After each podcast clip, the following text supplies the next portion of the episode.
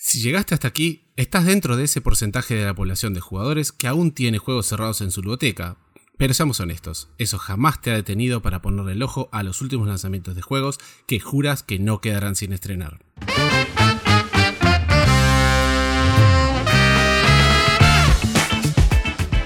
Te damos la bienvenida a un podcast realizado por Devir llamado Manual de Supervivencia Lúdica, donde hablaremos de la pasión de jugar juegos de mesa, cartas, rol, miniaturas y todo lo que esta maravillosa industria tiene para ofrecer.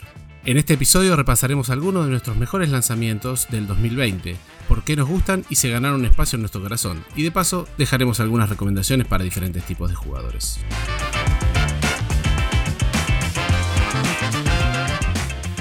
Soy Juan del Compare de Vila Argentina y antes de comenzar me gustaría presentar a mis compañeros en esta tertulia, partiendo por Cristóbal Pérez de Devir Chile, Fernando Azúa de Devir México, Giovanni Delgado de Devir Colombia y Matías Arjona de Devir Américas. ¿Cómo están chicos? ¿Cómo les está tratando estos primeros días con nuevo logo, con nueva identidad corporativa? On fire el logo. On fire. La sensación, Sí, la sí. sensación ha sido. Li- literalmente. A, a mí me ha gustado bastante, aunque también era bastante fan del azul rey, ¿no? Ahora el azul marino se me hace elegante. Sí, como para llevarlo en chapita así como en una camisa. Como, por favor, ¿dónde está mi chapita de ese logo? ¿Dónde? Quiero, quiero ese fuego en mi camisa. Onda, cada vez que me pregunten, ¿qué tienes ahí? ¡Fuego, fuego! Hay que hacer el traje, el traje de ese azul debe quedar muy lindo y tal cual. Hay que bordarse en el, en el bolsillo del pecho el, el logo nuevo. Sí, Quedar muy, totalmente. muy clásico. Sí. Lo- Deberíamos de hecho- hacer un, un concurso de cosplay eh, con, el, con, con- con el azul. A ver quién, quién se hace la, la mascota de Devir. La mascota de Devir Claro. oficial, el, el Mipel oficial azul, on fuego. Así. Ya mi, ya mi Vamos boy, a desbancar a Cristóbal girl. de, de mascota. ¿Cómo así Cristóbal era la mascota de David? Mira, yo de verdad me, me mandaría a hacer como estas cositas que usan los que se casan. Como del logo Las de. Así mancuernas. de fanático. Sí, sí, así de fanático que estoy con el nuevo logo. Onda cuando y, Buena, y eh. mando a hacer el anillo también, así como ¿te quieres casar conmigo on fire? Onda. Pe- pero utilizando fuego de verdad.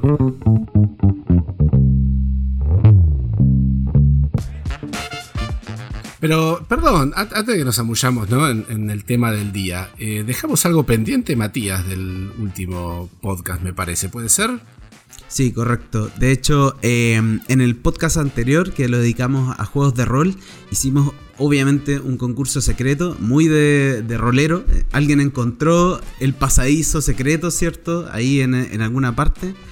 Y hicimos un sorteo por un manual de Starfinder y un manual del Anillo Único. Distintas personas eh, contestaron unas preguntas secretas, todo secreto. Esto es como bien underground.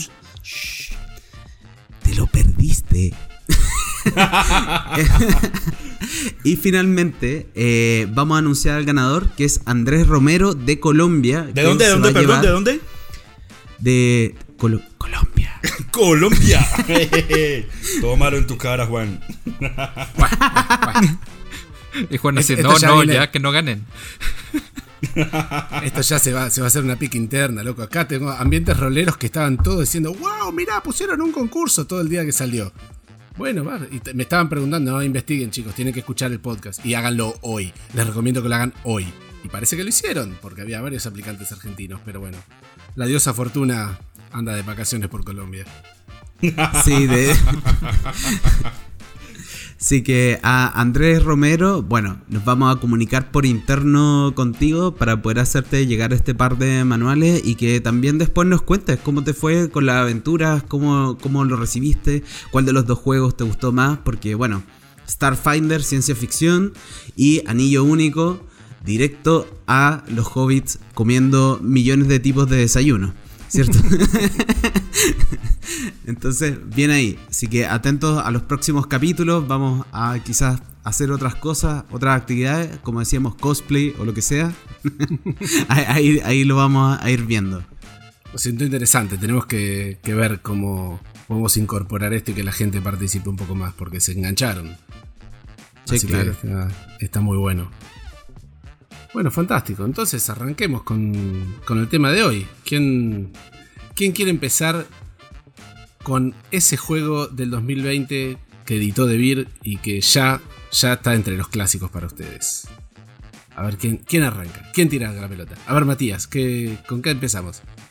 Em, bueno, yo creo que hay que precisar primero que igual este año ha sido complejo. Muchos de los que están escuchando el podcast probablemente no han podido probar la mayoría de los juegos porque han estado en otras cosas y qué sé yo. Y a nosotros nos pasa un poco lo mismo, porque antes típico que uno se juntaba con su grupo de amigos a, a hablar de lo que quería probar o probar un juego que se encargó y como decía Juan al principio, está sellado el juego. Hay inmaculado en la ludoteca esperando por su momento de gloria.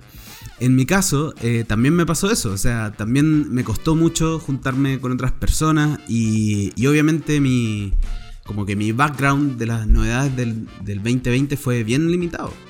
Y un juego que me llamó mucho la atención, más que nada porque quizás no estaba en mi radar y no, no, no era como la típica, la, la, típica, el típico juego que uno espera mucho, es Ishtar.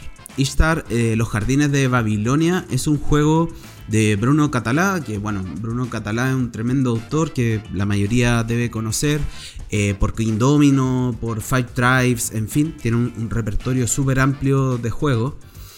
Y mmm, lo único que sabía del juego, realmente, honestamente, eh, eran las. La, ¿Cómo se llama? La, las piezas que el juego tiene. Porque es un juego muy visual. Muy, muy visual. Entonces voy a explicar un poco de qué se trata y después les voy a explicar eh, cuál fue mi feedback y también como la sensación que hubo en el grupo con, el cual lo jugamos, porque lo jugamos mucho, de hecho. Eh, en principio, este es un juego de colocación de los zetas y también de control de área. O sea, tenemos una zona común que es como un desierto muy grande, donde nosotros vamos a ir construyendo los jardines de Babilonia y eh, donde básicamente vamos a ir colocando estas losetas para articular estos jardines. Y en el tablero, antes de que uno empiece a cultivar el jardín, existen eh, distintos elementos. Existen algunas fuentes que son las que en el fondo proveen agua y te permiten iniciar el camino o, el área de, estos jardines. Y también muchísimas piedritas, que son unas piedritas que son como recursos que te permiten después eh, hacer distintas acciones que, voy a explicar. Lo interesante de este juego es que eh, el desierto está segmentado. Y mm, el, la segmentación es según la cantidad de jugadores. Eh, el desierto más grande o más pequeño según la cantidad de personas que juegan y eso lo hace más competitivo o, parejamente competitivo siempre porque en dos jugadores hay menos espacio para poder conquistar en el fondo y poder generar los, jardines y cuando hay muchos también. O sea, también hay eh, poco espacio en total porque en el fondo eh, no crece tanto el desierto tampoco. Claro, hay una y, cosa de recursos limitados por los cuales hay que ir compitiendo. O sea, esos juegos que apretan, digamos. Que, que sí, exactamente. Bien. Y, y, lo otro es que cada loseta de desierto, que es muy grande, tiene una fuente de agua. Y esa fuente de agua, en la medida que tú vas colocando las losetas y vas eh, generando pasto o flores, que esas son como las dualidades que tienen las losetas, eh, tú vas apoderándote de esos eh, jardines de flores. Y cuando tú tienes muchos, eh, muchas losetas con jardines de flores, eh, de alguna manera ejerces control sobre la fuente. Que esto es fundamental en el juego, porque en el fondo eso es lo que te da después al final de la partida puntos de victoria.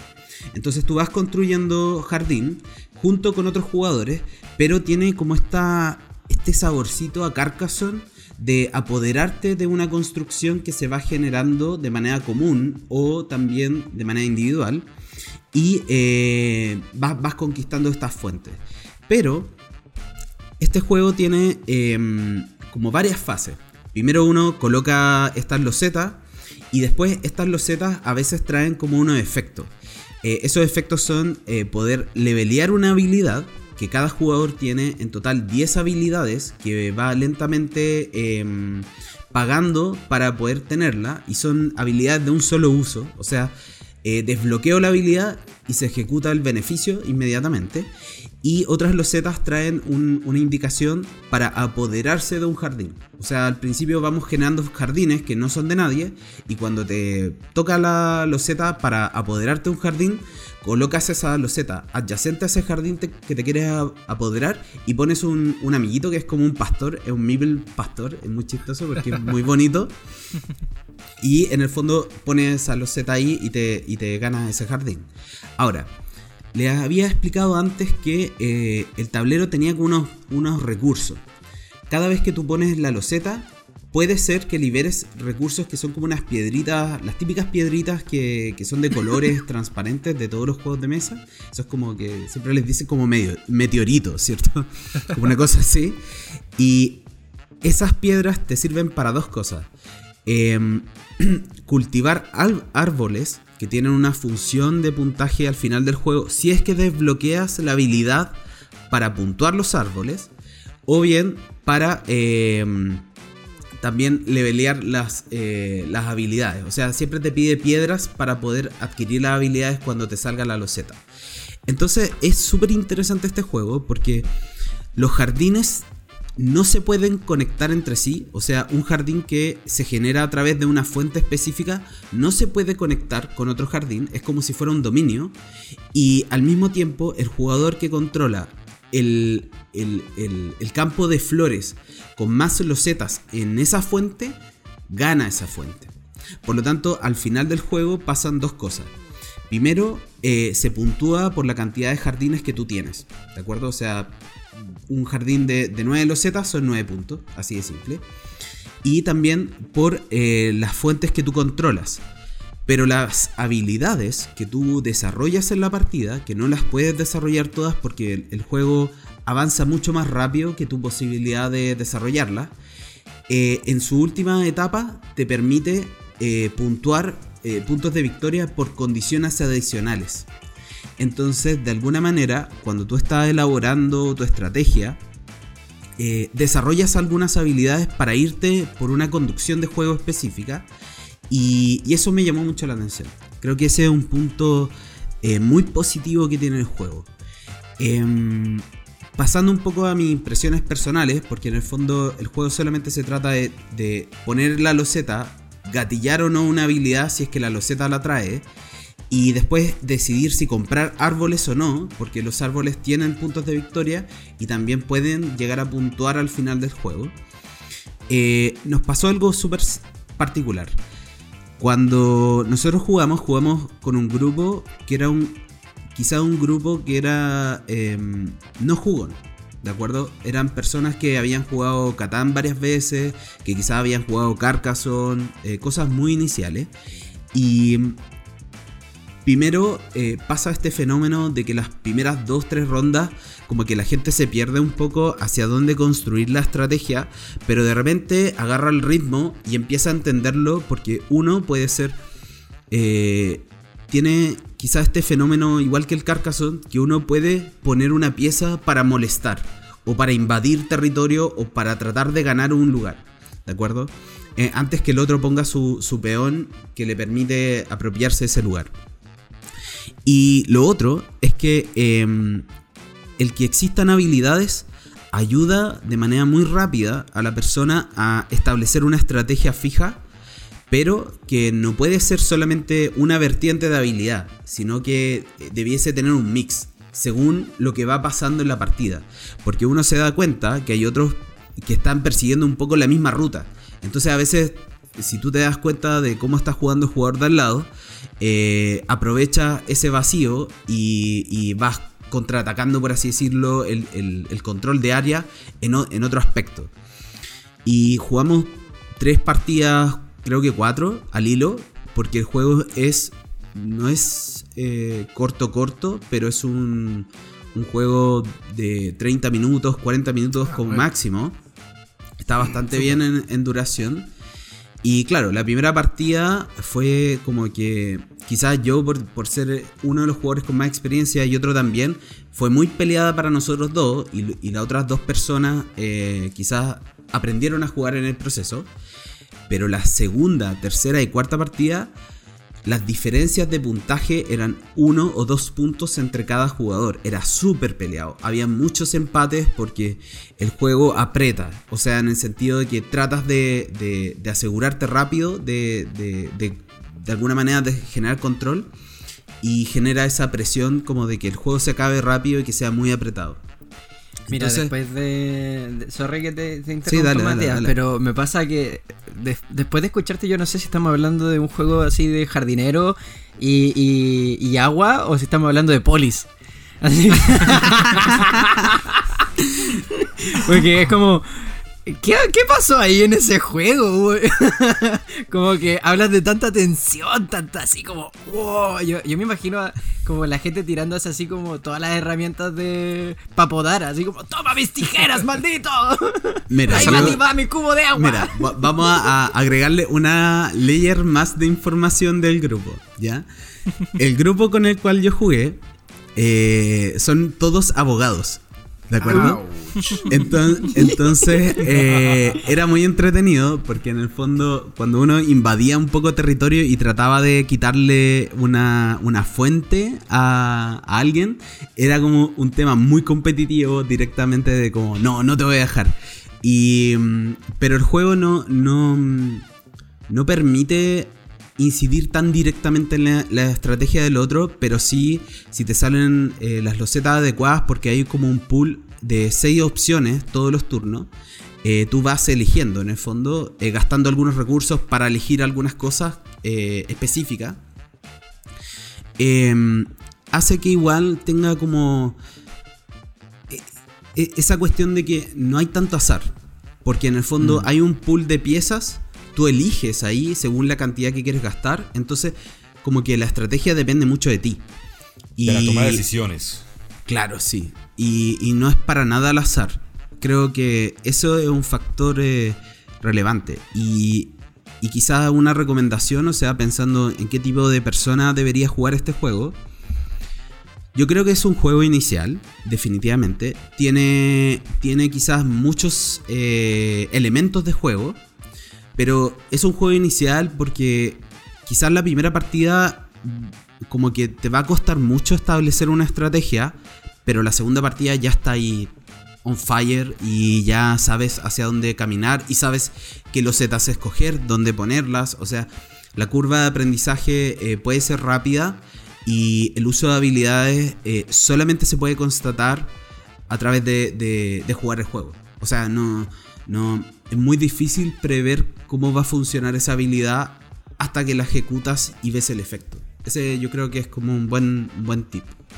Pregunta, por, la cuestión de, gustos personales. ¿Es un juego que aprieta porque faltan recursos o es un juego que ahorca? Porque a mí la falta de recursos personalmente no me, no me, no me encanta. Entonces, hay, gente que sí, que le gusta estar ahí jugando al límite con, viste, queda eso que decís, es un punto de victoria, eso te va a dar toda la diferencia. Entonces, hay que maximizar eh, al mango todos los recursos para poder sacar esa pequeña ventaja. Vos estás mencionando el juego aprieta. ¿Aprieta hasta ahí o, o ahorca? Yo, yo creo que aprieta porque mm, hay algunas habilidades específicas que, dependiendo de cuándo se ejecutan, hacen que el juego eh, se acorte. Lo que pasa es que el, el juego termina cuando dos, eh, dos de, estos, eh, de estas opciones, porque son seis opciones de, de piezas, se acaban. O sea, solamente con dos el juego se acaba inmediatamente y tiene como ese típico eh, turno. O sea, concluye el turno y se acaba el juego. Eh, pero hay dos habilidades que te permiten sacar de golpe, en vez de una loseta por turno, seis de golpe. Guapa. Entonces, hay veces que nos pasó en estas partidas que estábamos llegando como al final de la partida y alguien activaba esa habilidad y. Y les la eh, ventaja. No, y cortaba el juego, porque sacaba seis piezas de cada montón y dos montones se acababan inmediatamente. Entonces, es como un. Como tú puedes hacer quizás esa habilidad muy temprano en la partida, o al final, intencionalmente, porque llevas la delantera, como yo, ¿cierto? Eh, para Ya apretar. Estamos conociendo. Exactamente, porque yo ya vi que tenía la mayoría de los puntajes, ejecuté esa habilidad y acorté el juego un turno inmediatamente porque después al, al- al siguiente que le tocaba, en el fondo, él acababa la ronda y, y ya está. Pero, pero por eso tiene como ese, ese aprendizaje interesante que está bueno para alguien inicial, pero no, por ejemplo, para un niño. Por- ha- Claro. Haciendo Sí, incluso sí. la distinción. Bueno, Sí, específicamente que comen- que- Ah, ya. Dale, Fernando. Eh, específicamente mi comentario, Juan, iba como exactito para lo que ibas a decir, ¿no? Como que hay juegos en donde sacar un punto de victoria es muchísimo, o sea, trabajas muchísimo y al final terminas haciendo 20, 30 puntos, o sea, como que eso es ilimitado. Y hay otros juegos, ¿no? Como, no sé, se me viene a la mente Russian Red Roads, que terminas con puntuaciones de 400, ¿no? Entonces, una, una puntuación de 1 o 2 puntos no significa tanto, pero específicamente Ishtar sí es limitado, ¿no? Por, por las pocas maneras que hay de obtener puntos de victoria, tener los jardincitos, controlar las fuentes y hacer tu objetivo al que te dediques. Eh, pues ya. Pero sí, Ishtar se me hace súper, súper bonito, ¿no? Eh, Sí, creo que es una, es una lástima que estemos haciendo un podcast no visual, pero creo que la gente debería debería dar una, una- buscar alguna foto, porque la verdad que se ve muy Sí, lindo. por favor.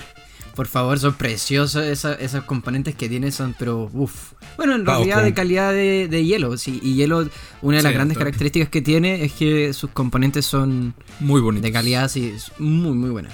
Buenos componentes, compo- componentes visualmente atractivo. El arte de la caja también es brutal. Sí. Sí, Y, y los juegos nunca son realmente muy complejos. Creo que eso No. también es un rasgo identitario de hielo. sí. Bueno, el. juegos lindos. Entonces, seguimos. Sí, sí, sí, sí, sí, ahora me toca a mí. Y yo, yo tengo dos cosas que decir. La primera es que me van a escuchar cada cierto tiempo y decir, ¡ay! ¡ay! Pero es porque sufrí una, una operación. Me abrieron la espalda. No, mentira, me sacaron un lunar, pero me duele. Tengo puntos y se me tira la espalda. Entonces, Quizás te abrieron un chakra, weón. ahora, ahora ya no puedo hacer el avatar, ya no puedo hacer el avatar, Dios mío. Ay, te entiendo. bueno, el, dejando eso de lado, mi dolor, eh, mi- el- uno de mis juegos así favoritos del- de, de este año, eh, no, no voy a decir el nombre, a ver si es que ustedes adivinan. eh,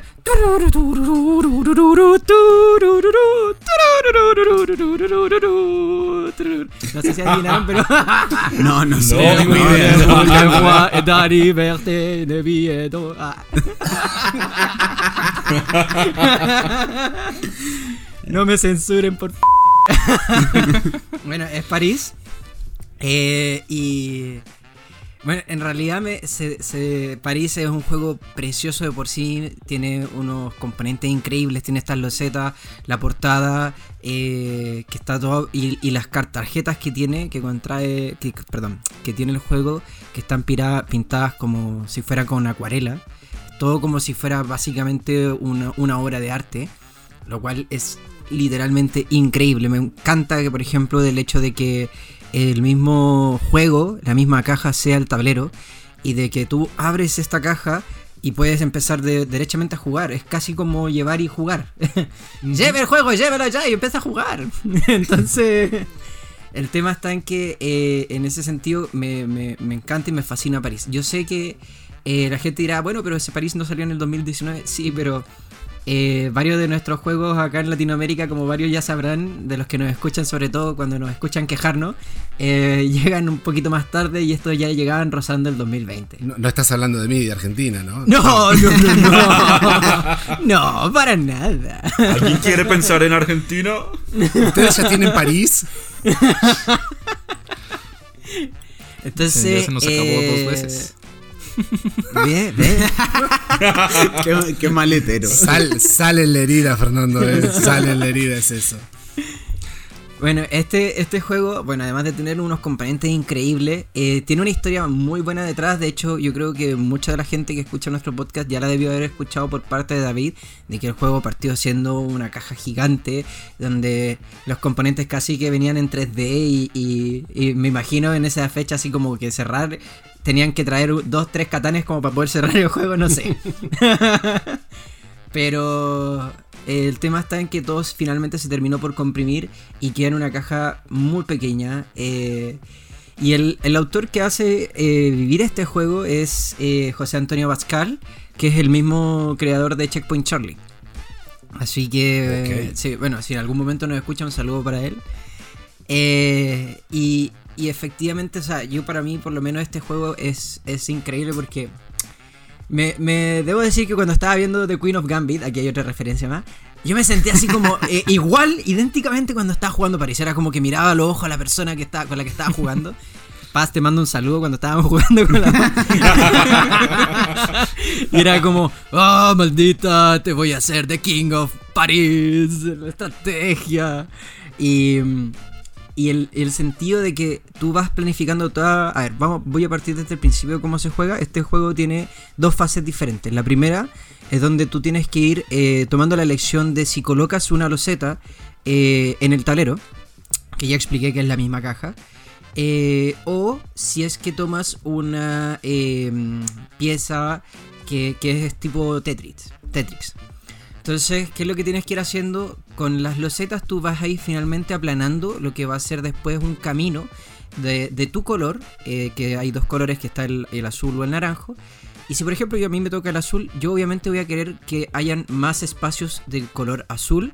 ¿Para qué? Para que después, cuando empiece a seleccionar las losetas de tipo Tetris, pueda empezar a hacerlas encajar en estos caminos, por decirlo así, de, de color azul. Y que tienen que sí o sí, y aquí viene como el punto eh, específico del juego, que sí o sí tienen que topar con un eh, farol. ¿Por qué? Porque son los faroles los que. la cantidad de faroles que toca tu pieza de Tetris en ese sentido. que te van a dar puntos. Entonces.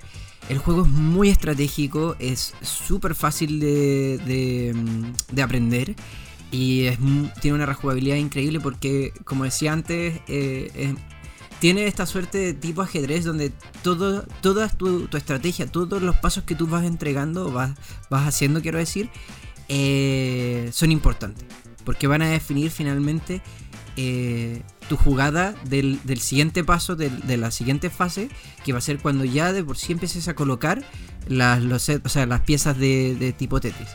Y ahora, en esta segunda parte, donde vas colocando las piezas de tipo Tetris, adicionalmente tú puedes acceder a unas cartas que están alrededor del juego que te van dando upgrades en algunos casos y puntos eh, en otros casos.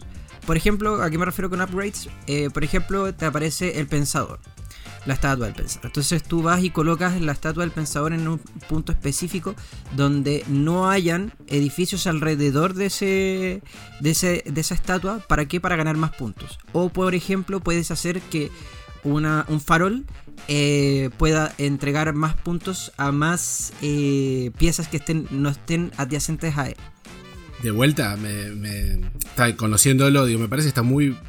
O me hace acordar por lo menos a Listar en ese sentido, ¿no? Control de áreas. Este, ya habiendo jugado al París, me gusta más lo que, lo que decís, Chris, que es mucho más ajedrecístico. Siempre es, solo para dos jugadores y es súper tenso. Es un juego que me parece no perdona muchos errores en el momento de, de, colocar una loseta en el lugar incorrecto, de tomar la pieza eh, de Tetris incorrecta. Y, de hecho, esa colocación de esa pieza tiene mucha incidencia en el juego del otro. Porque le, estás quitando un espacio donde desarrollar. Claro. Netflix, escúchanos. Te falta una serie de París. una serie de París. Ya, lo, probaste con, con, el ajedrez. Ve por París, ve por París. bueno, ya, ya eh, si, si estuvieron atentos a, otras redes de Debir, sabrán que el juego le fue tan bien que ya se viene una expansión para el año que viene. Pero eso hablaremos en otro capítulo. Sí, sí. París es un juego bastante bonito también. Además, ¿no? Eh, tiene este componente artístico. Así. Muy. noir, ¿no? Eh, me gusta bastante. Y bueno, de juegos de dos, pues sí, un juego buenísimo de este año, A mí me gustaría recomendar una una sorpresa, al menos para mí, Eh, yo soy bastante fan de los cooperativos y Out of This World se me hizo muy, muy bueno. Me, me sorprendió bastante, ¿no? Este es un juego diseñado por casi, casi una persona que no tiene muchísimos juegos. Este. ¿Un neófito? Estamos hablando de Exactamente. Sí. Cohen Hendrix, eh, su página de la BGG, únicamente lista 5 de, su- de juegos diseñados por él, ¿no? Y no he probado ningún otro. Eh, Out of This World es el primero que, que pruebo de este autor. En Out of This World, nosotros eh, tenemos un personaje que tiene una habilidad especial. Somos adolescentes en la época de los noventas y camino en nuestras vidas aburridas, eh, vamos a intentar mm, repeler una invasión alienígena, monstruosa, extraña, eh, que claramente no viene de este obviamente. mundo. Cosa de todos los días, ya sabes. Entonces tenemos que armarnos con un montón de cartas. Es un juego de cartas en donde tenemos herramientas y tenemos que, o que hacer diferentes sets o de números o de colores para cumplir diferentes objetivos a lo largo de las partidas, ¿no? Hay como dos modalidades, una forma como de campaña donde tenemos objetivos específicos y bueno, claramente podemos eh, utilizar cualquiera para volverla a jugar, ¿no? Pero en, en los cinco escenarios diferentes, pues te va contando más o menos una historia. Entonces, pues de repente estás armado con unas resorteras, unas patinetas y así tienes que eh, derrotar a, a un poste de luz que acaba de cobrar vida, ¿no? De, de alguna forma mágica y misteriosa. Por Dios, esas espadas de plástico. Yo las juntaba cuando chico. O sea, esa, esa, yo, yo las juntaba, usaba. Tuve tantas aventuras. Sí, claro, bueno, tiene un gran componente de nostalgia y otro gran componente que me gusta bastante en los cooperativos es como que la comunicación esté limitada, ¿no? Aquí, mientras una persona está en turno, es la única persona que puede hablar, ¿no? Entonces, pues puede... Ahora sí como que medio decirle a los demás así de, oigan, así si alguno tiene una carta naranja que me pueda pasar, pues estaría padre, ¿no? O así algo así. O, o así de, ah, yo le puedo pasar como una carta, un 5 a esta persona. ¿No? Eh, eso se me hace bastante dinámico. O sea, bueno, bastante... O que los juegos de cooperativos limiten la comunicación se me hace, se me hace una, una gran mecánica. ¿No? Fer, pero una, una consulta, si yo, por ejemplo, es tu turno, digamos, yo no puedo hablar, pero si yo sé que te falta eh, una carta, eh, voy y, y, y, y ¿cómo lo hago? O sea, ¿te la puedo llegar y entregar? ¿Te puedo hacer señales? ¿Te puedo decir así como con señales de humo? ¿Te, te, te doy vuelta el, ju el, jugo? No sé, ¿cómo lo hago? Primero tendrás que esperar a tu turno. eh, hay diferentes eh, acciones que puedes hacer como en tu turno. Una de ellas puede ser pasarle una carta a alguien más, pero vas a tenerla que dar junto con otra del mismo color o del mismo número. Entonces, eh, pues tienes que recolectar sets primero de cartas para poderlas utilizar, ¿no? Entonces necesitas dos cartas para poderlas pasar a otro jugador o necesitas tres cartas para poderlas equipar tú mismo. Oye, y tengo otra consulta. Eh, o sea, este, este juego en general es, tiene mecánicas similares al Gran Libro de la Locura. Es muy similar como para alguien que ya jugó el Gran Libro de la Locura. ¿Podría llegar parece- y pasar a jugar Me parece juego? mucho más simple. Sí, este, Ah, este juego es menos- mucho más de nivel introductorio. Eh, el Gran Ah, Libro de la Locura tiene ya este componente de deck building y las maldiciones y todo eso que lo hace un tantito más complejo. Eh, Out of This. World es bastante más sencillo. El roleo de las locuras, eso es el, el chiste. del- Es mucho más narrativo. sí. A, a mí Pero algo a mí que este- me- Da- dale, dale. Dale, dale, Mati, dale, Mati. No, es que eh, creo que mm, quizá algo interesante del juego de Out of This World, eh, no solamente en la, la privación de comunicación, sino que mm, quizá es un juego eh, muy portable. eh, su caja es súper chiquitita, ¿cierto? Es algo que uno podría llevar como de vacaciones, ¿cierto? Para escaparse, no sé, a la costa cuando se pueda, ¿cierto? Y cosas así, como distracción. Si algún día se puede. Claro. en el futuro. Eh, ¿Ustedes tienen costa?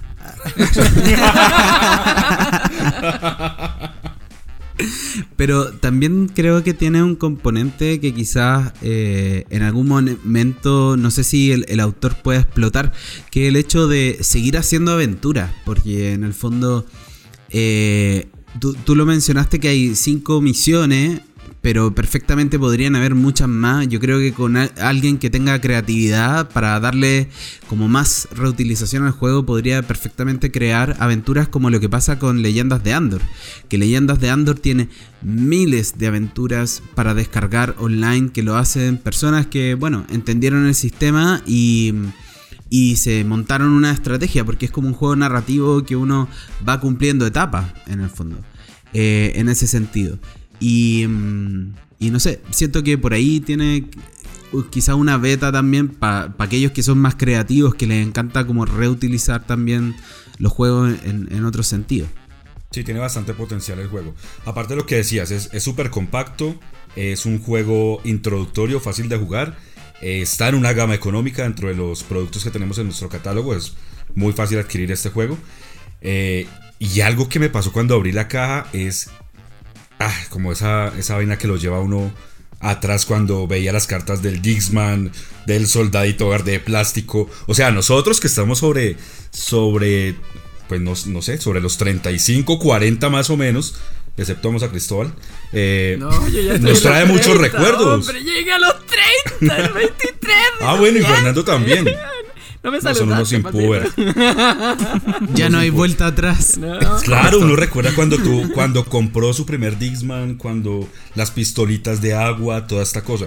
Ahora yo me pregunto, un, muchacho que haya nacido sobre el 2000, 2005, que tenga ahorita 15, 20 años, no tiene ni idea que es un Disman, tiene que ir a Google a buscar para qué carajo sirve ese aparato. Entonces si le trae a uno como es como una trae como como, o sea, que el juego es divertido, pero te genera algo de nostalgia ver esos, esos artículos, esos accesorios que tuvimos hace 20 años atrás más o menos. Sí, creo que uno de los aspectos fuertes también, como y también para generar como el enlace, como la comunicación con... Mira, antes eh, la música no se escuchaba por internet, tenías que comprártela tú mismo. Si se te rayaba el disco, olvídate, olvídate, no hay repetición.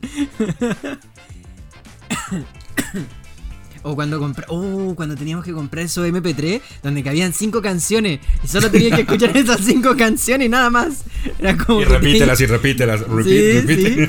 Te, te, vas a tratar así, ya te sabías todas las canciones a la vuelta. Sí.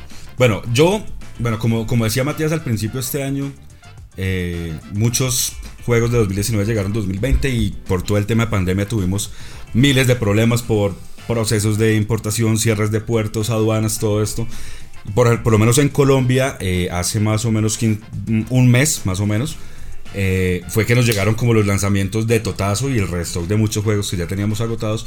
Y de los nuevos, entre ellos, eh, está muy recomendado que es Macedonia de Letras. Un juego que la caja, pues es sencillamente bonita, blanca, tranquila, como minimalista un poco, con su fresita ahí, que le genera a uno la curiosidad de qué puede tratar el juego. Entonces, cuando lo abrí, pues obviamente es un juego de Ondra Scoopy, es de la misma casa de, de, los que producen código secreto, entonces tenemos como una idea de los juegos de, de palabras, juegos de cartas en el que tienes que empezar a, tratar de adivinar palabras.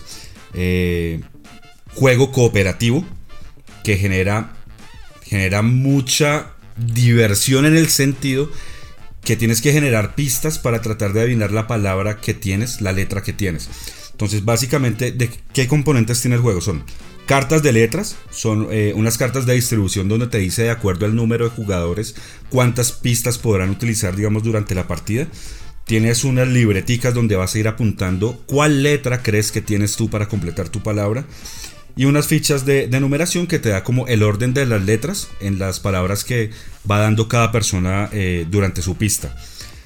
Primero que todo, eh, los colores, eh, las cartas, la ayuda que brindan las cartas, porque cuando hacemos el setup del juego, este mazo de cartas tenemos que repartirlo entre el número de jugadores. Se puede jugar desde, desde 2 hasta 6 jugadores. Entonces, con esas con ese mazo que se reparte entre los jugadores, tienes que escoger 5 cartas para formar una palabra. Y esa palabra se la das a la persona que está a tu derecha o a tu izquierda. Digamos que, que no hay problema porque el lado se, se direcciona el juego. Y cada uno va a empezar a dar pistas con las cartas de letra que cada uno va teniendo al frente. Entonces la idea es que yo tengo que empezar a descubrir eh, qué palabra eh, tengo oculta de acuerdo a la numeración que le coloquen en cada pista y si esa pista corresponde a algo que yo tengo o tienen lo otro. Entonces es de muchísima concentración, pero también lo hace reír mucho porque a veces uno da pistas que cree que son demasiado obvias y las personas se complican en su mente y generan palabras que, que, a uno nunca se le pasaron por la mente. Me parece un juego muy entretenido. Se pueden dar pistas desde tres palabras, por ejemplo, hasta palabras de siete letras. Entonces, digamos que eh, el rango está más o menos desde los 8 o 10 años en adelante. Es un juego, me parece introductorio, demasiado familiar. Y la rejugabilidad que tiene, o sea, puedes jugar una partida tras otra, tras otra, tras, tras otra, y, no te cansas de jugarlo. ¿Puedo dar una observación de ese juego? Sí, sí, dale. Que, que, me, de, hecho me produce un toque. Y es que, si tú te das cuenta, las semillas son letras. Entonces, como que. Las semillas de la fresa, el arte, sí. Sí, sí. Entonces estoy, empiezo a seguir. A, B, C.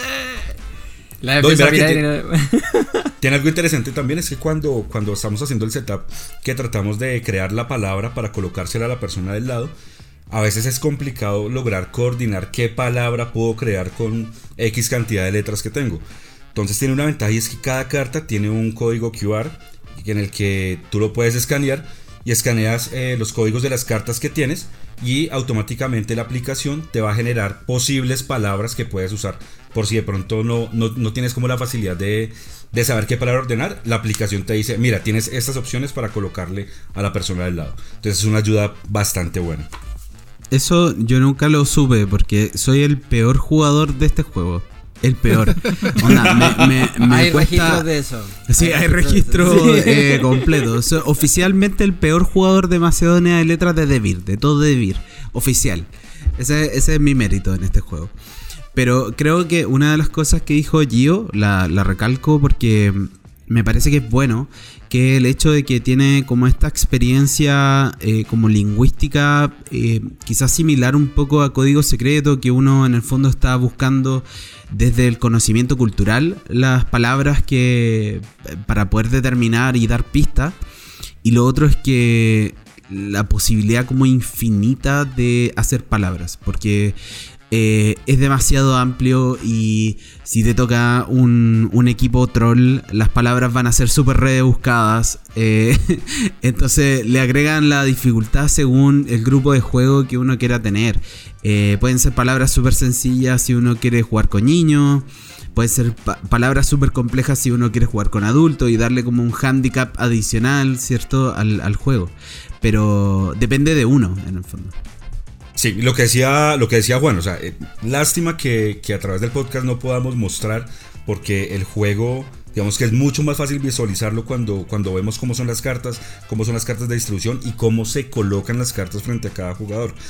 Porque, digamos, algo importante también es que un ejemplo, y me remito al ejemplo que aparece en el manual porque me parece de los más importantes, y es que si yo te coloco, digamos, tú estás a mi derecha y te coloco la palabra calor de cinco letras, cuando tú eh, logres descubrir tu palabra o, creas que la has descubierto porque vas llenando en tu libreta las opciones que tienen de acuerdo a las pistas que se van dando y resulta que, con calor también se puede formar la palabra coral y tú descubriste que tu palabra es coral.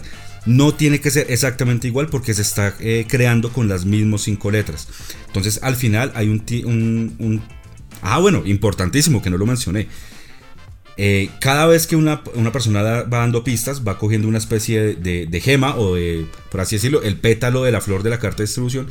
Y en el momento que se agoten las pistas y el equipo, los jugadores, no hayan logrado escribir la palabra, todos pierden. Entonces la idea es que antes de que se acaben las pistas, todas las personas de, de- que estén jugando tienen que descubrir su palabra y de acuerdo a la cantidad de letras que hayan usado en su palabra se genera una puntuación que es lo que te va dando como una especie de que uno lo puede usar también como ranking como para ver cada vez que juegue qué, qué cantidad de letras y de palabras log- logró eh, adivinar con el equipo con el que está jugando.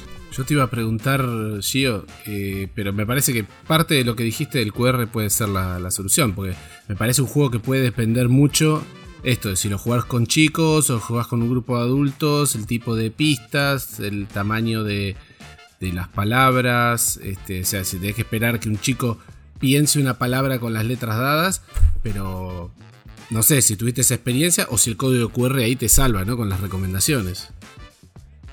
No, digamos que, que para, pues no, no me parece, o sea, que el uso del código QR sea algo que, que yo tenga que usar de inmediato, no me parece absolutamente necesario. Es simplemente cuando las cartas, un ejemplo, te salen demasiadas consonantes o demasiadas vocales y tú te bloqueas un poco la generación de palabra, utilizas la aplicación. Pero generalmente eh, es muy fácil saber qué, qué palabras, porque digamos, un ejemplo, si tú, el mazo tiene 64 cartas y tú las repartes entre 6 jugadores, te toca un promedio de de 10 cartas. Y con esas 10 cartas, si lo vamos a jugar con palabras de 5 letras, pues de 10 cartas vas a utilizar solo 5. Entonces es muy fácil crear una palabra con eso. Si tú vas a jugar con niños, puedes utilizar palabras, un ejemplo de 4 letras. Entonces adivinar palabras como cama, como tela, como es muy sencillo con las pistas que se van dando. Y si lo vas a jugar con adultos, pues le metes palabras de 6, 7 letras, donde ya se vuelve un poco más complejo armar esas palabras y dar las pistas para que cada persona pueda saber qué letra le corresponde a cada uno. Claro, pues tenés que ir regulándolo así, ¿no? Según el público, regulás la dificultad. Perfecto. Igual es como todos los juegos, yo creo que siempre arrancamos una ronda en la que decimos vámonos por este lado con 4 o 5 letras. Básico, lo jugamos, vemos cómo es. Y si vemos que todos los que estamos jugando estamos como en la capacidad de poder eh, implementar el juego, nos vamos a- al tope, al máximo, a, a ver hasta dónde podemos llegar. Sí, tre- tremenda recomendación en verdad.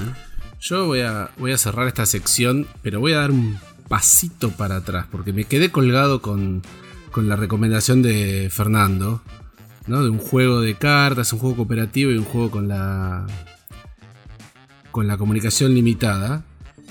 Y quiero hablarles un poco de la tripulación, señores, que fue el Kennerspiel des Jahres 2020, o para el que no sepa qué es eso, es el juego para expertos 2020. Y que eh, la verdad que la primera vez que me lo encontré, no entendía por qué la recomendación, ni siquiera la nominación de juego para expertos, ¿no? Porque el juego es muy simple, para mí, cuando, cuando lo vi, ¿no?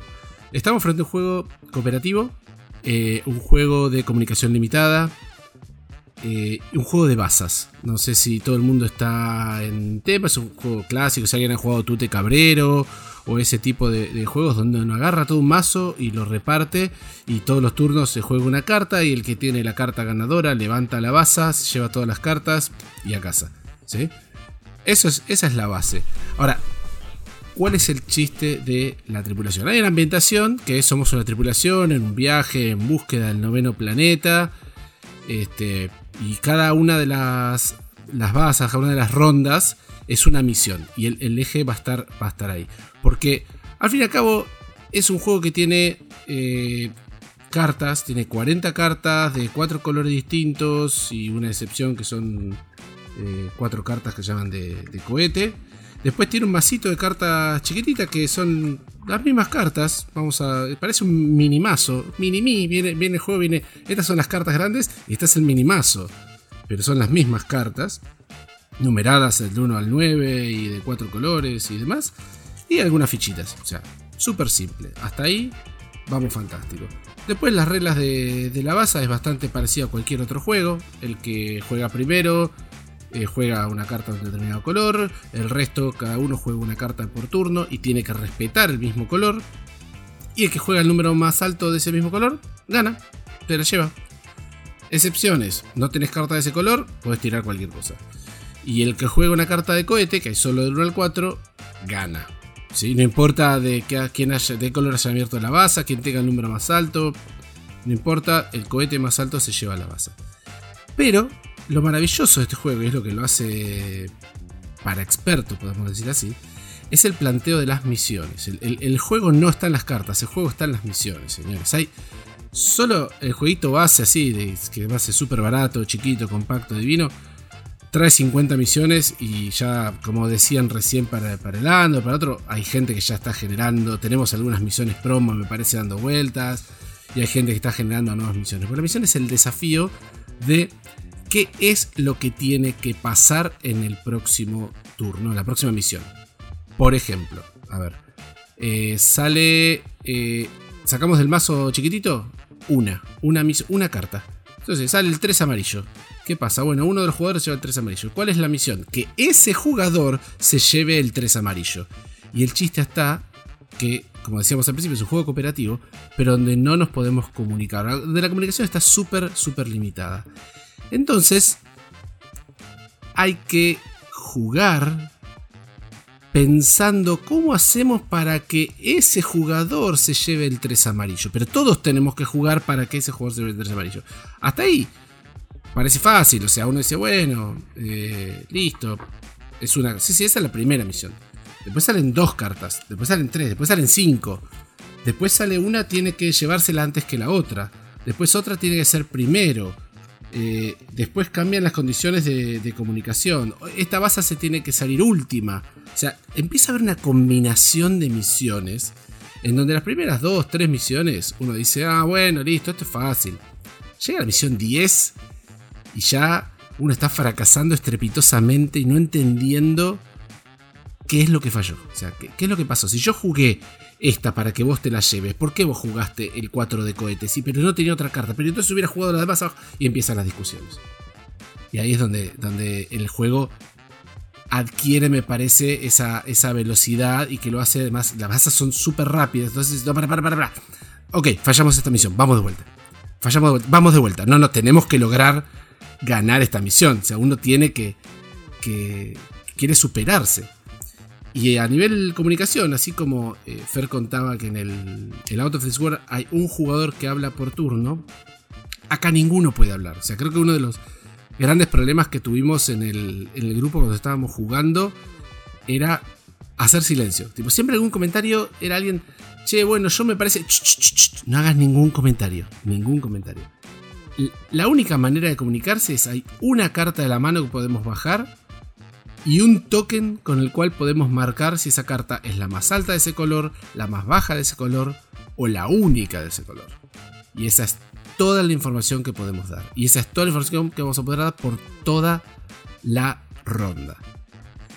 Y yo no sé si les con este breve relato les puedo hacer una idea de la de la experiencia. O sea, a mí me llevó, creo que mi, mi experiencia de juego fue re- revivir los años de facultad cuando con mis compañeros jugábamos al tute cabrero, pero mal, o sea, violentamente. Nos rajábamos de clase para irnos al bar a, a jugar tute. Y, y era una partida atrás de la otra, revoleándonos triunfos y toda la bola. Entonces, volví, volví a ese lugar, yo. Volví a ese lugar feliz de. Este juego hay que pensarlo muy bien. Si juego la carta correcta en el momento correcto, podríamos llegar a ganar. Y es muy loco que sea cooperativo.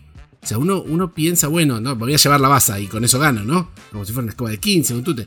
No, no, no. El objetivo de esta misión es otro. Y el objetivo de la misión que viene es distinto. Y se van complejizando bastante. Y bueno, est- esto ha hecho que el juego gane varios premios y demás. Y mi experiencia también creo que va, va por esto y también va de recomendación. Ojo el grupo con el cual lo juegan. O sea, creo que la experiencia de juego de la tripulación cambia muchísimo, pero muchísimo, según el grupo con el cual se lo juegue. Yo lo, lo inauguré el juego acá en casa, con mi mujer, con los chicos.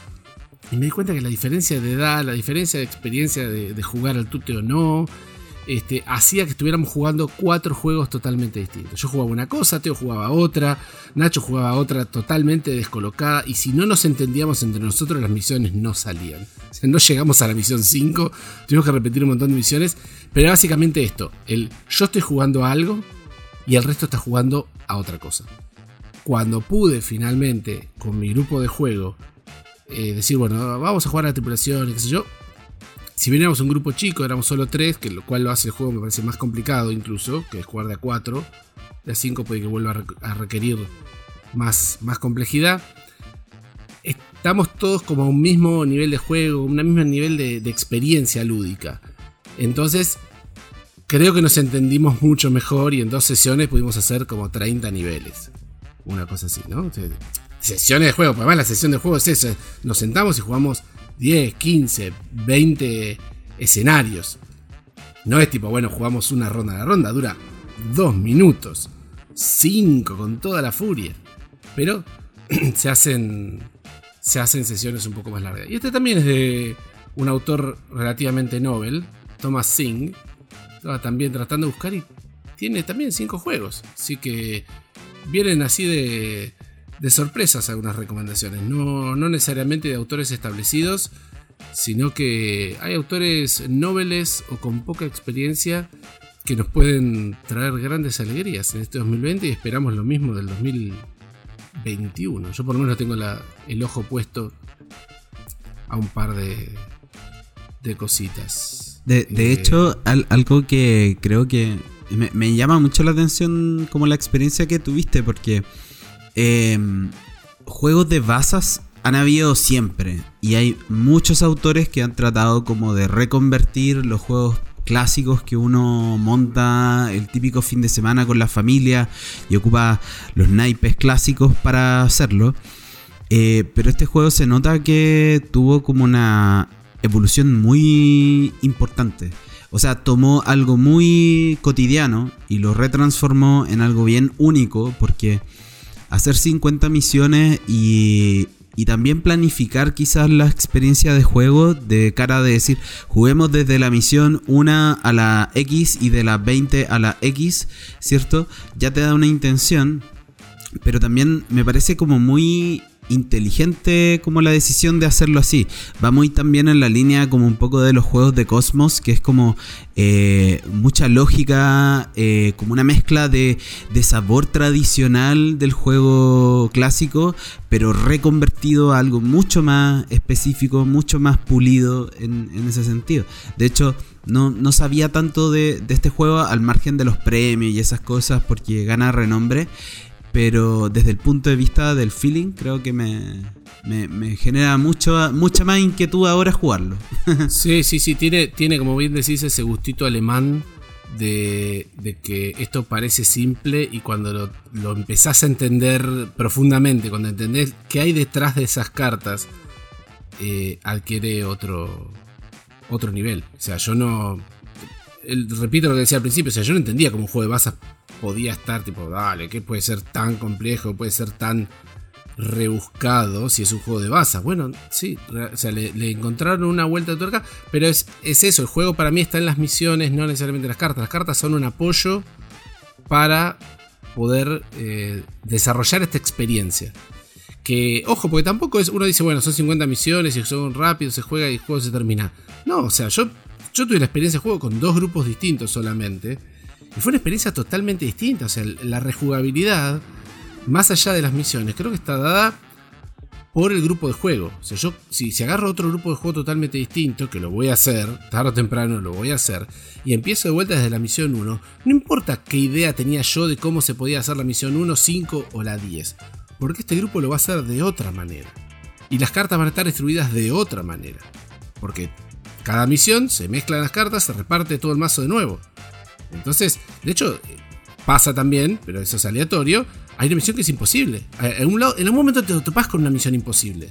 No sé, que tenés que levantar la carta que, ya que tenés en la mano, pero es la más baja, o tenés que levantar con un 1, que es la carta más baja, tenés que levantar una baza. ¿Cómo se va a levantar una baza con un 1? Bueno, entonces agarrás, pensás en una estrategia bueno, y ahora la misión siguiente, los cuatro unos tienen que levantar baza. no podés repetir lo mismo que hiciste la otra vez, multiplicado por 4. Y hacerse entender a los cinco jugadores de la mesa sin decir ese, ese punto es fundamental, que no tener la comunicación como para poder transferir. Ya, este es el método. Yo creo que hace todo el juego ah, muy intenso en ese sentido. Yo creo que es el desafío, el, el, nuevo gran desafío de los juegos cooperativos, ¿no? Que para mí están eh, están reinventándose. Yo veo que hay una, evolución importante desde la isla prohibida o desde el pandemic hacia los cooperativos como Out of This World o eh, la tripulación. Se han tenido que implementar cosas como la limitación de comunicación o, o métodos de comunicación alternativos que te impidan eh, esta, este problema, si queremos decir, que es un problema para los jugadores más expertos de juegos cooperativos antiguos del jugador alfa, ¿no? De, de que vengo yo y te digo, bueno, vos jugás el 3 amarillo, vos jugás el 4 rojo, vos jugás el cohete 4, listo chicos, ganamos. Y los demás me miraron jugar a mí bajando cartas. O sea, eso, Claro. eso no está siempre y cuando lo limitemos, ¿no? O sea, yo tengo que reconocer que a veces la ansiedad a nosotros nos, nos pasaba y decían, no, no, no me entendieron, no me entendieron. Yo lo que quería, ch, ch, ch, ch, pará, pará, no digas lo que querías hacer. Tratemos de descubrirlo. Vos entendiste lo que querías hacer, bueno, está, vamos de vuelta y, y veamos si esta vez lo podemos hacer. Muy bien. Sí, yo no he tenido chance de, de probar la tripulación, pero vaya, después de tu así review in depth, ah, creo que ya tengo bastantes ganas. Eh, y creo que mañana voy a tener oportunidad de probarlo y ya ahí les iré Sí, yo platicando. estoy, eh, estoy en la misma que Fer. Como que quedé súper prendido con, con Sí, jugarlo, sí. sobre todo de, de lo que dijo Juan, de jugarlos con distintos grupos. Porque Sí. ahí, ahí está, yo creo que lo más, lo más revelador es como tener esos, esas experiencias distintas. Y tenemos, yo creo que la, la otra gran ventaja es esto de vuelta. nada, pocos componentes, una cajita chiquita como Out of This World, muchos juegos estamos viendo, y entra, no te digo en un bolsillo, pero cualquier bolso, bolsito, mochila, te lo llevas a cualquier reunión y es un golazo. Está, bueno, lamentablemente está limitado, ¿no? A 5 jugadores, 3 a 5 jugadores, pero cualquier eh, reunión de, de pocos amigos creo que amerita llevarlo y jugar.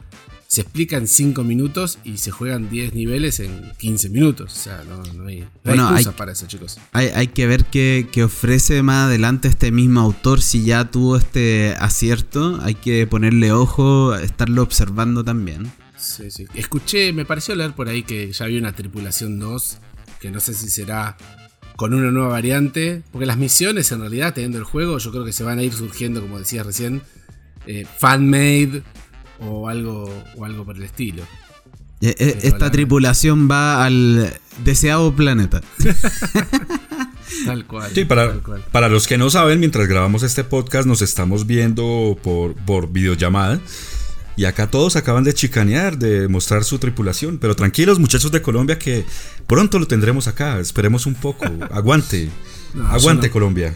Me siguen chicaneando a mí, porque saben que yo todavía no puedo decir eso en Argentina. Pero ya va a venir. Chicanea con la tripulación. Ya- No, tengo uno solo, la muestra que me llegó a mí, lamentablemente. Pero no importa, ya va a llegar, gente, ya va a llegar, tranquilos, tranquilos.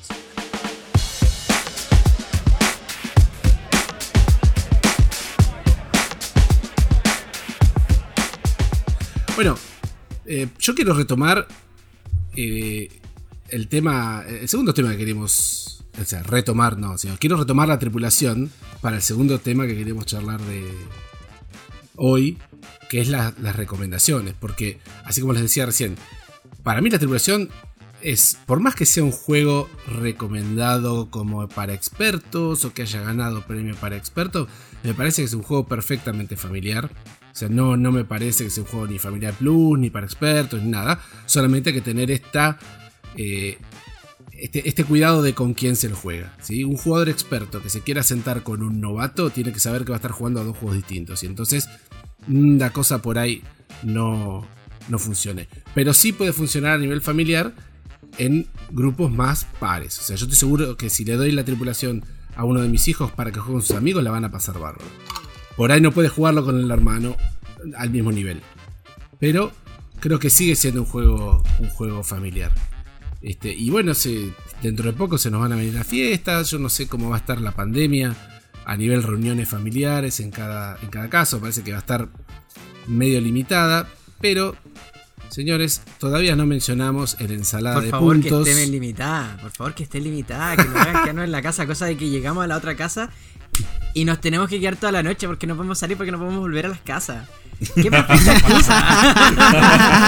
es como, ups, son las 12 de la noche, hay toque de queda, ya no me puedo ir, sigamos jugando. ¿Qué problema? Bueno, pero para, todos los tipos de juegos.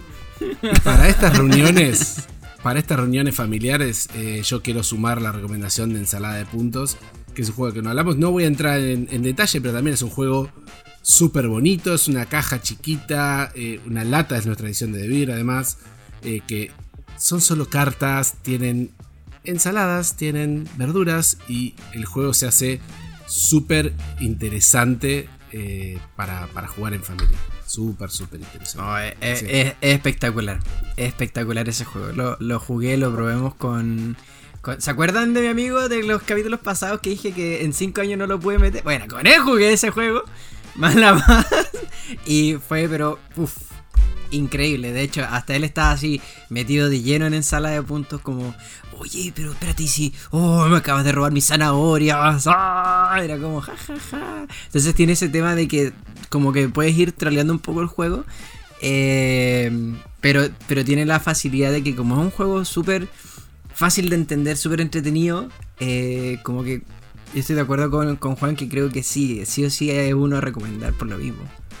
Eh, te demoras en explicarlo cuánto, cinco minutos con suerte, y si es que no menos, y, empezar a jugar así al tiro, al tiro. De, hecho, en, la, misma línea, un poco recomendando juegos familiares, como decía Juan, pensando en, las cosas que, que cada uno va a elegir y va a querer regalar a otro, o incluso se va a regalar a sí mismo, porque también hay amor propio en el juego de mesa. Eh, yo recomendaría de, de las cosas más nuevas, quizás Macedonia de Letras, porque lo veo mucho como un, un juego factible, como para, para familia, ¿ya? O sea, para estas típicas festividades donde nos juntamos y queremos estar haciendo cosas juntos.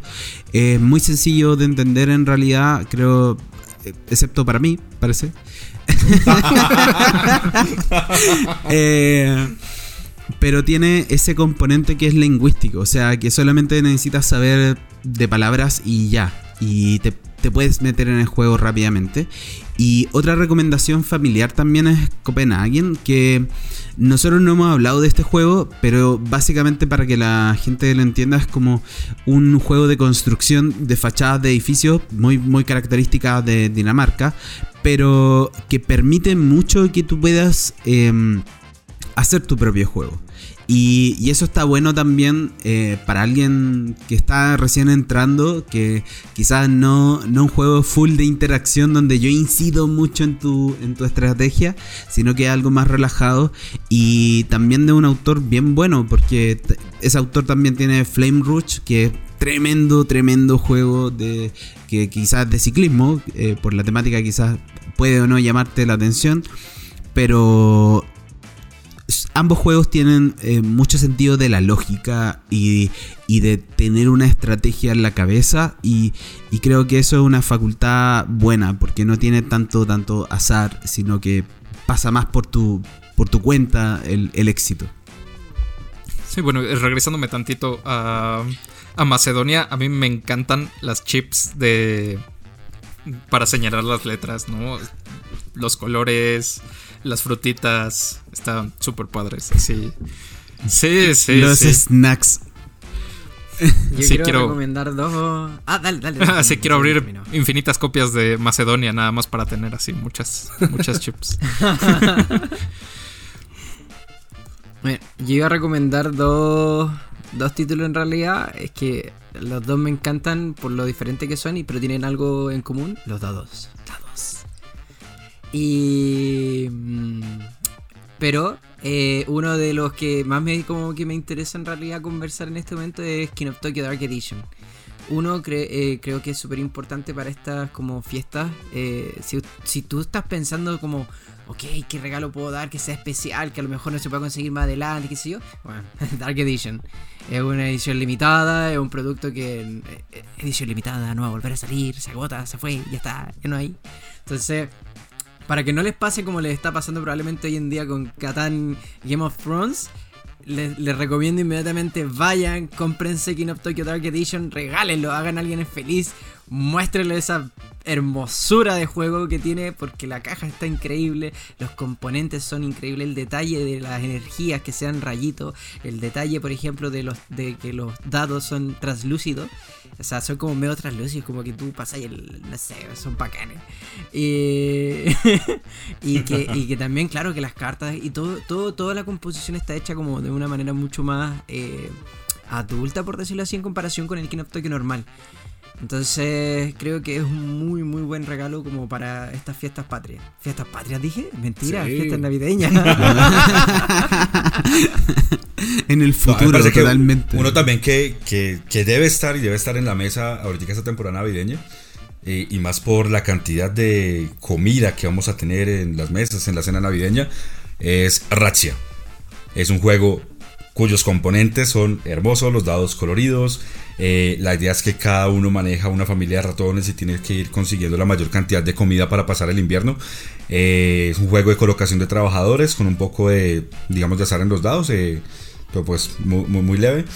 Y me parece que la temática eh, navideña, lo que involucra eh, la, la estrategia y un poco lo que quiero hacer, porque eh, hay, digamos que cada comida tiene un puntaje y el que primero llegue a 25 puntos es el que, el que gana la partida, genera como una especie de competición muy, muy sana alrededor de una mesa en estas épocas. Entonces, ese es mi recomendado para, para diciembre. Bueno, esto es todo familiares, pero muchachos, ¿alguien quiere pensar en los niños? ¿O, o van a ser todos regalos para nosotros para compartir con los niños? ¿Alguien tiene algo Eh, para lo regalarle tengo, a un yo- niño?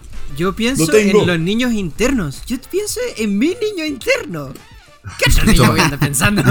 ¿Cómo se nota que no tenés hijos, Cristóbal? Yo también pienso en mi niño interno y todos estos juegos que estamos recomendando los quiero jugar con mis hijos. Pero eso no es lo mismo que si tenés niños, cosa que le debe estar pasando a mucha gente, a muchos de nuestros oyentes. Y estoy seguro que alguno de ustedes tiene alguna recomendación para eso. No me digan que no. Ayúdenme con esta. Ahí me meto de una vez yo y es que quiero recomendar, me pareció genial la idea de, de o sea, tras de que Ubongo es un éxito, tener Ubongo Junior eh, genera un impacto grandísimo. Lo he probado con mis sobrinos, les encantó, precisamente porque obviamente pues visualmente eh, hay un cambio que los atrae más a jugar y lo más importante es que puedes unir los dos juegos. Entonces puedes ju- eh, unir el Ubongo, que jugamos pues tradicionalmente, y que los niños jueguen con Ubongo Junior, pero estamos jugando las mismas misiones donde ellos van a tener pues que armar otro tipo de figuras y todo eso, pero estamos eh, uniendo adultos y niños en, en- en- en la mesa. Me parece que fue un cabezazo durísimo que se pegaron con Ubongo Junior. Pero en el mismo juego. O sea, yo juego con una tarjeta del Ubongo normal y los chicos con la tarjeta del Y Ubongo los chicos con la de ellos, exactamente. Ah, genial. Genial. Bien ahí. Eso está buenísimo. Así como para hacer una actividad en la noche cuando hay mucha gente y ocupar ambas versiones del juego, está buenísimo. Es, otra manera, ¿no? que- Sí, sí. Es mucho más real finalmente que pasarle el control descon- de- desconectado. No, bueno, y, y mucho mejor que tener un niño pequeño, ¿no? De 6 súper frustrado porque no puede hacer ningún ni- ningún puzzle normal del, del Ubongo. ¿no? Claro. No, mira que yo he jugado Ubongo normal con mi sobrino que tiene 6 años y nos ha ganado par de rondas. Entonces, poder incluir O sea, un poco a ah, los más pequeños con el Ubongo Junior, vamos a tener niños de 4 o 5 años ganándonos partidas de Ubongo. O sea, eh, el Ubongo Junior te lo pasamos a ti, en el fondo. Exacto. Yo creo. Para que nosotros tengamos oportunidad de ganarle a ellos en el Ubongo normal. a ellos. Sí, sí, sí, sí. De las recomendaciones infantiles que me encantaría hacer y que creo que se va a hacer algo imprescindible así a lo largo del tiempo es el monstruo de colores, ¿no? Eh, el monstruo de colores se me hace una cosa muy, muy, muy bonita. Eh, está basado en el cuento de Ana Llenas. Y aquí tenemos que ayudarle al monstruo a identificar cada una de sus emociones, ¿no? Entonces, así a lo largo del tablero tenemos seis emociones diferentes. Y vaya, es un gran juego de desarrollo emocional muy bonito, tanto para chicos como para grandes, ¿no? O sea, eh, hay psicólogas que están trabajando en terapia con, con esto, con este tipo de juegos, con el cuento, con el juego que tenemos. Y vaya, funciona bastante bien, ¿no? Pero pues también de, de repente no sé, te quieres poner a hablar de tus sentimientos con tus amigos. Y eso se puede también con este juego. Bueno, y No, la- la- muchísimo impacto, sí. Sí, Y sí. la referencia también, para que quienes escuchen la tengan clara, es quizás el juego del, de nuestro catálogo de menor edad. O sea, creo que es cuatro años en adelante o, o algo por el estilo. Ah, se puede hasta de tres. De hecho, está recomendado a partir de tres años en adelante. Claro, Entonces, o sea, sí, sí, no, no requiere como ninguna habilidad de destreza ni de pensamiento estratégico profundo, sino únicamente, pues, más o menos saber a- hacer un poco de memoria y eh, compartir tus Bueno, emociones. está bien. Es, es una manera. Yo. Otra cosa que me, me dejó pensando Cristóbal recién, porque te hablaba del niño interior. Yo, mi, mi grupo de amigos con los cuales jugamos, el grupo de chat, es los chicos. O sea, Claro. nos hacemos cargo, nos hacemos cargo. Entonces, ok, tenemos juegos infantiles, que es lo que queríamos estar haciendo, ¿no? Estar recomendando un poco. Juegos familiares, por ahí para poder mezclarnos con los chicos, pero los niños interiores. Cuando nos juntamos con nuestros amigos con niños interiores, que tenemos un poquito de cancha en juego, o sea, un poquito, un poquito de camino recorrido con los juegos, distinto de jugar con mi sobrino o con la tía Cleta. A ver, chicos, yo te recomiendo para diferenciarse de la tía Cleta eh, in- inmediatamente el Ex Libris. El Ex Libris es eh, quizá un juego que deberían ponerle atención porque es un juego de set collection, o sea, de coleccionar libros, básicamente que tienen distintos tipos de tipología. Y al mismo tiempo de posicionamiento de trabajadores porque uno eh, básicamente ordena una biblioteca gigante y va mandando a estos peones a hacer distintas acciones y obtener los libros, los beneficios y uno va recolectando. Em, al margen de que el arte es alucinantemente bonito eh, tanto en mesa como al final de la partida porque uno va construyendo una colección de libros, eh, tiene esa facultad del juego quizás que es un poquito más intermedio, de que te da cancha y espacio para hacer las partidas muy distintas porque hay mucha rotación de acciones. Entonces hay muchas posibilidades de acciones, uno juega unas poquitas durante la, la partida y te da chance para seguir aprendiendo. Esa es una Sí. muy buena recomendación no, de va, ponerle ojo. No se va a agotar rápido el juego. Hay que, hay que jugar varias partidas para poder sacarle el jugo. Igual que lo- lo- lo- los nombres de los libros igual son eso, chistosos. eso te iba a decir. Yo creo que lo jugaría un millón de veces nada más que para descubrir un nuevo libro. Todos los, los títulos del libro son chistosísimos. Muy, muy divertido. Yo quiero recomendar eh, para el niño interno un juego que creo que tenía que estar en esta, en esta como categoría, que era... eh, Le, le estuvimos dando tanto como bombo y platillo durante Tanto todo- amor, todo- amor le dimos. También, también, mucho amor. Es que creo que por eso que necesita estar acá, que es de Red Cathedral. Yo creo que es un juego que me enamoró. Como que es de esos amores no fugaces ni, ni, ni que pasaron ni fueron. República Checa te recuerdo, sino que fue. Before que- Sunset. amor de verano. Sino que es, es como, como que me fue preparando, como que fuimos jugando, nos fuimos conociendo, fui entablando conversaciones con The Red Cathedral y cuando ya no me di cuenta estaba falling in love. Entonces, creo que es un juego excelente, hay mucho material hoy en día para saber cómo se juega, de qué trata, cuáles son las características que tiene. Eh, pero lo que más les puedo decir en realidad es que es un juego muy fácil de jugar, eh, muy fácil de explicar. Y a pesar de que tiene muchos materiales, eh, que puede tener mucho contenido en una pequeña caja, es un juego al cual le puedes sacar mucho, mucho partido por el tema de que tú vas construyendo tu propia mecánica de recursos. O sea, tu propia herramienta de recursos. Y eso yo lo encuentro, pero excelente. Muy bien, y ya para el último escalón de las recomendaciones de regalos para esta época decembrina, eh, en la categoría de expertos, ah, yo desde que vi así Jurassic Park en algún momento, fue como, wow, esto está bien padre. ¿no? Y además, a- además, Están matando una gallina. Pero además, una gallina jurásica. lo, lo cual seguramente es más cercano a, a lo- al sonido que sí hacían.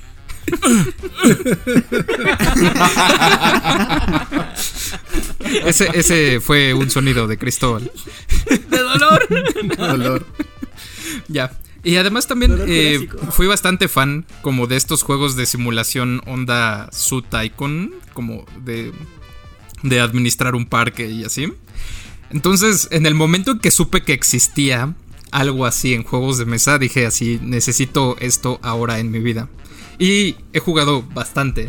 Entonces, Dinosaur Island es un juego en donde tú administras un parque de dinosaurios, ¿no? Y me encanta. Así tar- tarareo así el soundtrack de Jurassic Park mientras juego. Me lo paso muy bien. Y tiene una profundidad bastante. Bastante amplia, ¿no? Hay que recolectar genomas. Hay que. eh, construir instalaciones. Hay que sacar a, los malhechores que se filtran en tu parque y que evitan que te ganes una monedita. Entonces, eh, me gusta Fer, mucho. ¿cuánto te demoras en explicar ese juego versus jugarlo? Ah, bueno, todo, en este escalón creo que la demo siempre toma como 20 minutos, 30 minutos. Por ahí. Y, y una partida de un par de horas, ¿no? Hora y media. Pero se puede Ah, o ajustar. sea, porque tiene sí, tres es- diferentes tipos de eh, objetivos, ¿no? Cierto, del final del cierto. juego para que hagan una partida corta, como de una hora y veinte, hasta partidas de dos horas, ¿no? Sí, yo creo que es uno de esos juegos que, que uno lo cataloga como experto porque hay tantas cosas para hacer que uno puede Claro. estar un buen rato explicándolo. y después Sí. No, se eh. desarrolla mucho más rápido de lo que parece. En No, la ronda te- y viene etapa 1, etapa 2, etapa 3, etapa 4, va, listo, vamos de vuelta. Etapa 1, etapa 2, etapa 3, etapa 4, todos los turnos, así. Y en cuanto eh, uno adquiere dinamismo, el juego va, va rápido. Pero la primera explicación puede ser medio bueno. Etapa 1, todo se puede hacer todo esto. Etapa 2, se puede hacer todo esto. Pero igual sabiendo que existe Jurassic Park, igual hay como tres niveles de explicación menos. Eh, Ah, sí, sí, sí. es, es muy, es muy transparente en eso. Bueno, sí, yo le voy a cerrar con, con una, una recomendación también para expertos. Eh, si ustedes quieren administrar un parque, como dice Fernando, Dinosaur Island está muy bien. Ahora, si ustedes quieren administrar un imperio, las cosas se puso serio. ¿No? Yo, yo, siempre, yo siempre catalogué los wargames como la, la punta allá, tipo, lo más complejo a nivel juego que se puede dar es un wargame. Pero porque mi idea de wargame es una mesa de 5x5 repleta de miniaturas y ejércitos y 28 millones de reglas y, y medidas a ver si llega la lanza, si no llega. Bueno, nunca me interesaron por eso, me pareció como excesivamente complicado. Pero este año sacamos una reedición, pero para mí es como la primera vez que lo veo, del Polis, un juego que había O salido sea, en si ustedes creían que el juego anterior era Jurásico, imagínense este. Es así. Sí, casi, ahí, ahí. Este, y esto parecía tener mucho, mucho flavor a, a Wargame, ¿no? Tenía. Yo veía los componentes. Los componentes son. El, el mapa es precioso. Las. cómo va poniéndose la- las, fichas para armar la guerra entre Atenas y Esparta. Porque es un juego para dos jugadores. Súper pensado. Y el reglamento también es como un librito, ¿no? Parece súper complejo. Pero cuando lo empiezas a, mirar. eh, tiene mucho más de euro que de Wargame, ¿no? E, es, no es un juego de guerra. No vamos a mandar 28 ejércitos para allá y contraatacar con 35 tanques por el costado. No, no, no, no. Acá es un juego de administración de recursos duro, donde tenés que tener muy presente cómo manejas todos y cada uno de tus recursos porque el oponente te ocupó una ciudad y, te lo da vuelta. Y también en un tiempo acotado, ¿no? Tres, tres eras, pum, pum, pum, se acabó. También, un juego que pareciera largo de explicar, un reglamento denso, pero porque hay un montón de cosas para hacer. Que una vez que uno las sabe hacer, yo creo que el juego toma un, un dinamismo importante. Pero, si ustedes tienen, como yo, un amigo jugón que le gustan las cosas históricas, piensen en adquirir un polis o en regalarle un polis a ese amigo que les puede dar unas, unas, cuantas, unas cuantas alegrías. Y, y ¿Algún- de hecho, y, y de hecho que Jason Matthews, que es el diseñador de Twilight Struggle diga que Polis es un tremendo juego, ya Oh. le suma categoría al juego para todos Sí, los sí, sí. eh, seguidores de- del trabajo de, de Matthews, porque en el fondo, bueno, ¿para qué vamos a hablar de Twilight Struggle? Eh, milenario. Así Sí, sí, sí, sí. Si, si estás en la línea del Twilight Struggle tenés que, que probar Polis, sin ninguna duda. Sin ninguna duda. ¿Algún pensamiento de cierres? ¿Alguna conclusión que les haya quedado ahí atragantada? Que corran a las tiendas porque muchos de los que hablamos hoy están a punto de agotarse. Sí, es- eso es cierto. Claro, porque además cuando salga este podcast ya vamos a estar muy encima de las fiestas. Así uh, que viera, somos tan famosos. Uh, mami, te sigo escuchando.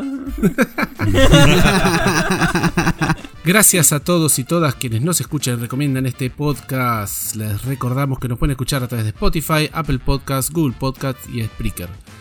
Si quieren conocer más sobre todos nuestros juegos de mesa y nuestro catálogo disponible en tu país, puedes visitarnos en devir.com o las redes sociales de Devir Américas, Devir Argentina, Devir Chile, Devir Colombia y Devir México. Muchas gracias a todos, chicos, nos vemos en la próxima. Chau, chau, Y chau. año. Bye, bye.